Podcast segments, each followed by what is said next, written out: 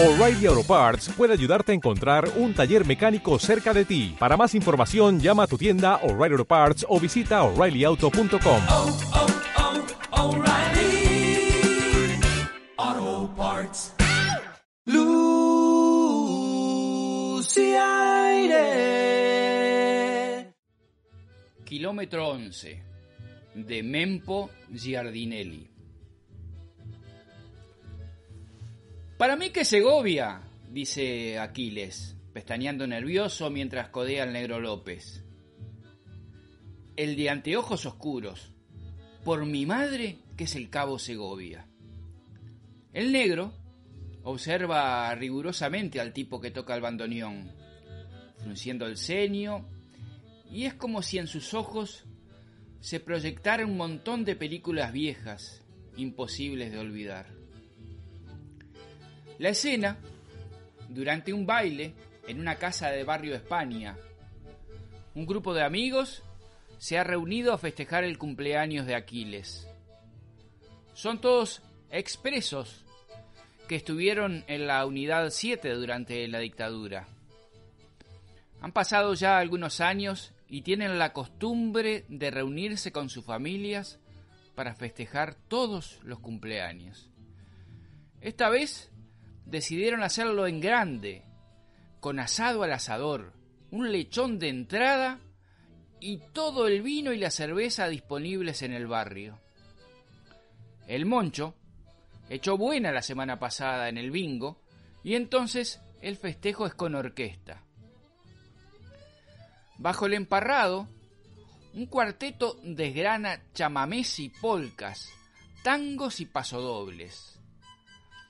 En el momento en que Aquiles se fija en el bandoneonista de anteojos negros, está tocando kilómetro 11.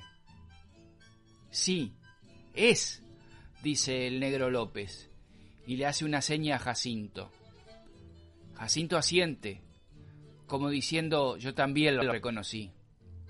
Sin hablarse, a puras miradas, uno a uno van reconociendo al cabo Segovia. Morocho y la viudo, de ojitos zapipí, siempre tocaba kilómetro 11, mientras a ellos los torturaban. Los milicos lo hacían tocar y cantar para que no se oyeran los gritos de los prisioneros. Algunos comentan el descubrimiento con sus compañeras y todos van rodeando al bandoneonista. Cuando termina la canción, ya nadie baila. Y antes de que el cuarteto arranque con otro tema, Luis le pide al de anteojos oscuros que toque otra vez kilómetro 11. La fiesta se ha acabado y la tarde tambalea, como si el crepúsculo se hiciera más lento o no se decidiera a hacer noche. Hay en el aire una densidad rítmica, como si los corazones de todos los presentes marcharan al unísono y solo se pudiera escuchar un único y enorme corazón.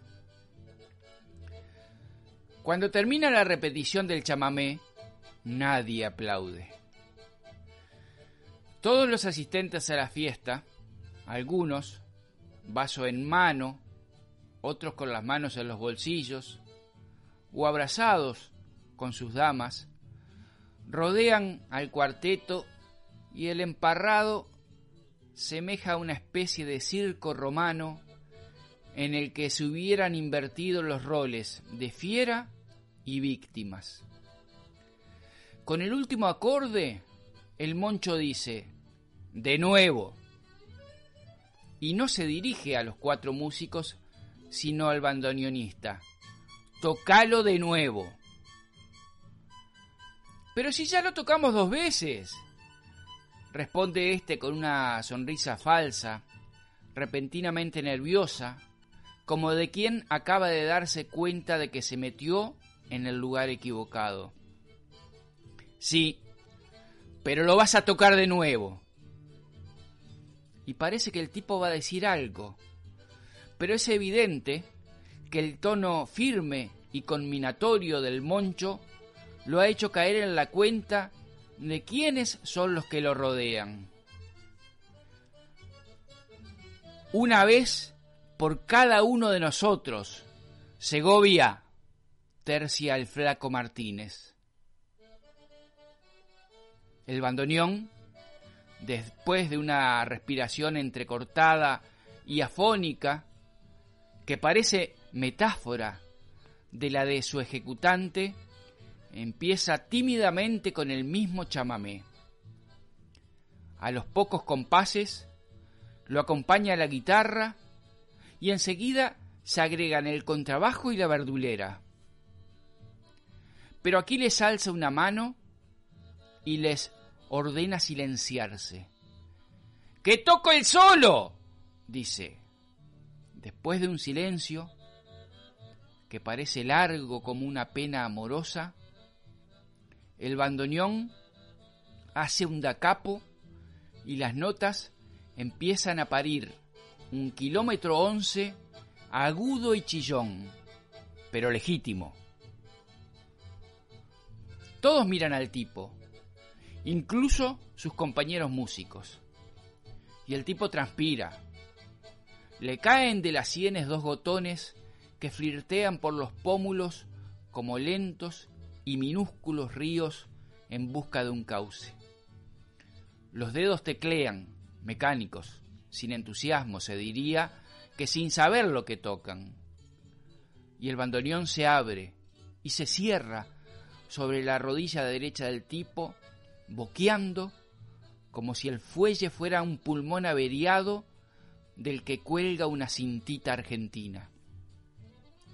Cuando termina, el hombre separa las manos de los teclados, flexiona los dedos amasando el aire y no se decide a hacer algo.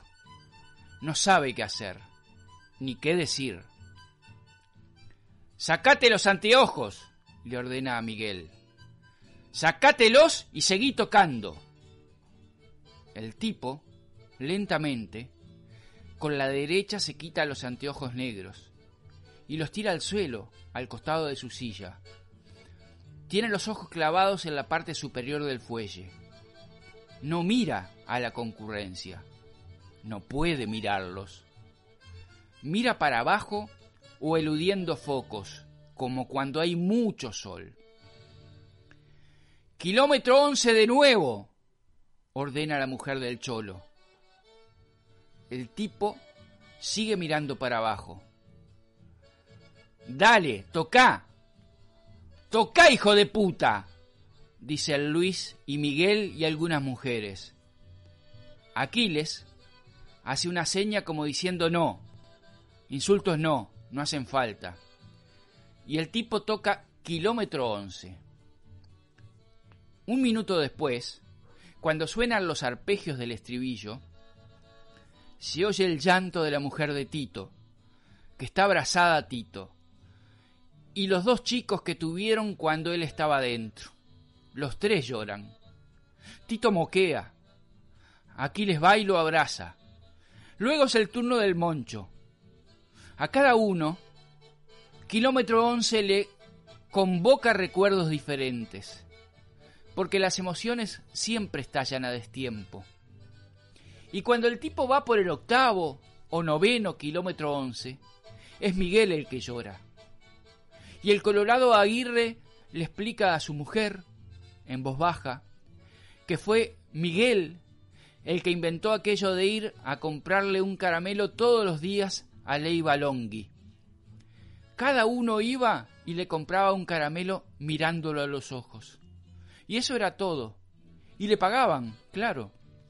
El tipo no quería cobrarles. Les decía, no, lleve nomás pero ellos le pagaban un caramelo, siempre un único caramelo, ninguna otra cosa, ni puchos, un caramelo, de cualquier gusto, pero uno solo y mirándolo a los ojos a Leiva Longhi. Fue un desfile de expresos que todas las tardes se paró frente al kiosco durante tres años y pico, del 83 al 87, sin faltar ni un solo día, ninguno de ellos, y solo para decir, un caramelo, deme un caramelo. Y así, todas las tardes, hasta que Leiva Longhi murió de cáncer. De pronto, el tipo parece que empieza a calambrarse. En esas últimas versiones pifió varias notas. Está tocando con los ojos cerrados, pero se equivoca por el cansancio. Nadie, nadie se ha movido de su lado. El círculo que lo rodea es casi perfecto, de una equidistancia tácitamente bien ponderada. De allí no podría escapar, y sus compañeros están petrificados. Cada uno se ha quedado rígido, como los chicos cuando juegan a la tatuita. El aire, cargado de rencor que impera en la tarde, los ha esculpido en granito. Nosotros no nos vengamos, dice el sordo Pérez, mientras Segovia va por el décimo kilómetro once y empieza a contar en voz alta, sobreimpresa a la música del día en que fue al consultorio de Camilo Evans, el urólogo, tres meses después desde que salió de la cárcel, en el verano del 84.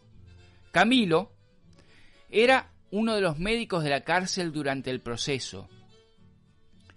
Y una vez que de tanto que lo torturaron, el sordo empezó a mear sangre. Camilo le dijo, riéndose, que no era nada. Y le dijo, eso te pasa por hacerte tanto la paja. Por eso, cuando salió en libertad, el sordo, lo primero que hizo fue ir a verlo al consultorio, pero con otro nombre.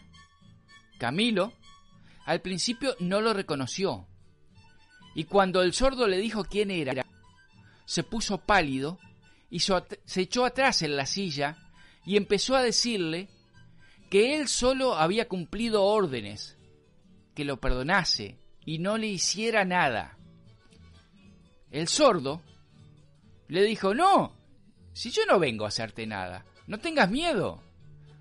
Solo quiero que me mires a los ojos mientras te digo que sos una mierda y un cobarde. Lo mismo con este hijo de puta que no nos mira, dice Aquiles. ¿Cuántos van?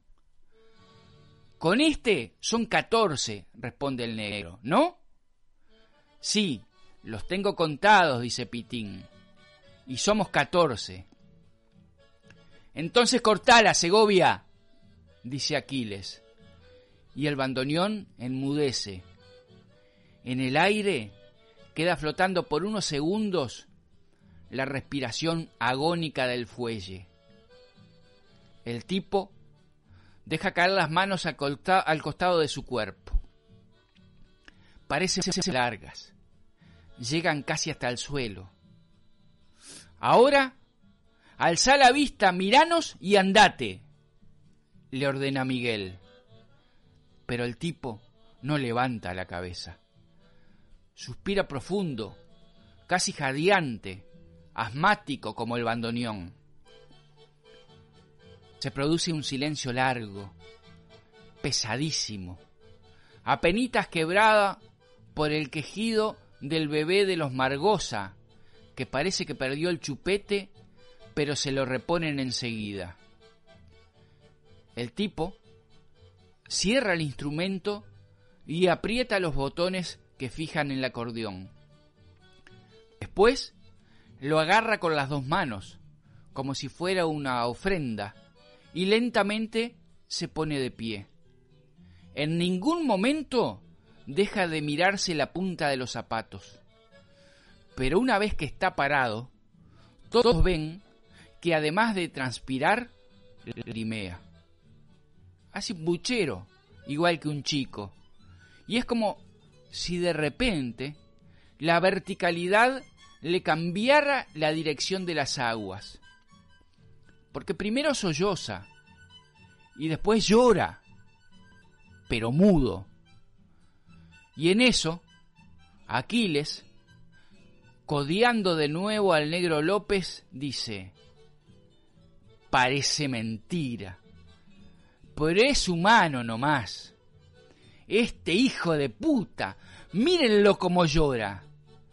Que se vaya, dice una de las chicas.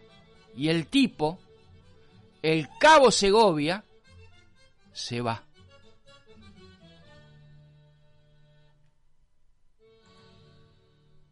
De Mempo Giardinelli para el negro Miguel Ángel Dolfino, kilómetro 11. Deportivo Uruguay. Luz y aire.